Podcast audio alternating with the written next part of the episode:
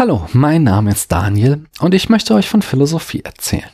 Genauer gesagt möchte ich heute den Erkenntnistheorie-Block abschließen, indem ich noch einen Blick auf Platons Wissenschaftstheorie werfe oder zumindest dem, was dieser philosophischen Disziplin am nächsten kommt. Wir sahen, dass der Weg zu gesichertem Wissen für Platon über die Ideenlehre gehen muss. Wenn wir nun einmal davon ausgehen, dass es Ideen gibt, dann stellt sich noch immer die Frage, wie wir diese Ideen erkennen können. Mit anderen Worten, wie wir von den Ideen Erkenntnis erlangen können. Platons Theorie über die Ideenerkenntnis ist für uns spannend, da wir auch ohne seine Metaphysik viel von dieser Theorie lernen können. Denn Platon gibt quasi eine Aufgabenbeschreibung für die Philosophie ab. Der alte Philosoph beschreibt die wissenschaftliche Methode der Philosophie. Er vergleicht dafür die Philosophie mit der Mathematik. Mathematik und Philosophie gehen nach Platon von Axiomen aus, mit Hilfe derer sie dann gewisse Schlüsse ziehen. Doch während die Mathematik diese Axiome nicht hinterfragt, ist es Aufgabe der Philosophie, genau dies zu tun. Die Axiome hatten wir schon in der Folge zur These, dass Wissen wahre begründete Meinung ist, kennengelernt. Ein Axiom ist ein Satz, der nicht bewiesen werden kann, sondern der beweislos vorausgesetzt wird. Nehmen wir zum Beispiel das Parallelaxiom von Euklid. Zu jeder Geraden und jedem Punkt, der nicht auf dieser Geraden liegt, gibt es genau eine zu der Geraden parallele Gerade durch diesen Punkt. Entschuldigung, dass ich schon wieder mit Mathe anfange, aber Platon fand sie eben geil. Die Mathematik arbeitet nun einfach mit diesem Axiom, ohne es anzuzweifeln. Die Philosophie, in diesem Fall die Philosophie der Mathematik, versucht hingegen zu prüfen, ob dieses Axiom sich selbst noch aus anderen Sätzen herleiten lässt. Und damit kommen wir zum Kern dessen, was wir Platons Wissenschaftstheorie nennen können. Die Philosophin untersucht laut Platon Hypothesen, die als einfach und klar gelten. Was aus diesen Hypothesen folgt, ist wahr. Was ihnen widerspricht, ist falsch. Aber die Philosophin prüft auch diese Hypothesen selbst.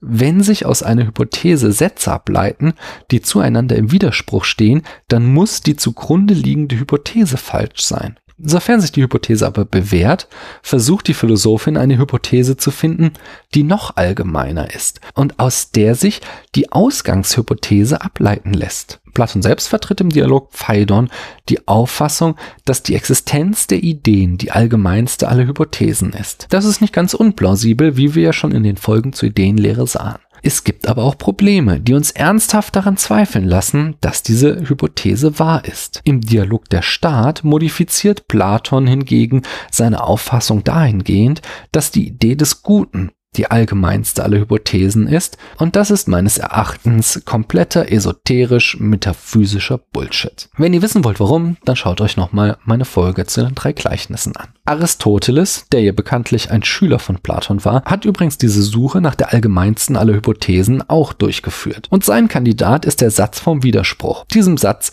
habe ich ebenfalls eine eigene Folge gewidmet und ich muss sagen, dass er für mich ein ganz heißer Kandidat neben ein paar anderen formallogischen Prinzipien ist. Doch zurück zu Platon und zu dem, was ich die Methodologie seiner Wissenschaftstheorie nennen möchte.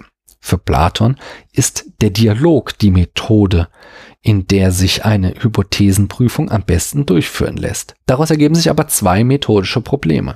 Zum einen ist dies eine geisteswissenschaftliche Wissenschaftstheorie. Im Dialog werde ich nie herausfinden, ob Gravitationswellen existieren. Dafür muss ich empirische Forschung betreiben. Zum anderen ist die Hypothese, auf die sich die Gesprächspartnerinnen im Dialog am Ende einigen, immer nur so gut, wie die Untersuchenden schlau sind. Nur weil ihnen kein Argument dagegen einfällt, heißt das nicht, dass es keines gibt. Es ist zumindest prinzipiell nie ausgeschlossen, dass unser Wissen am Ende sich doch noch als falsch herausstellt. Ist das klar?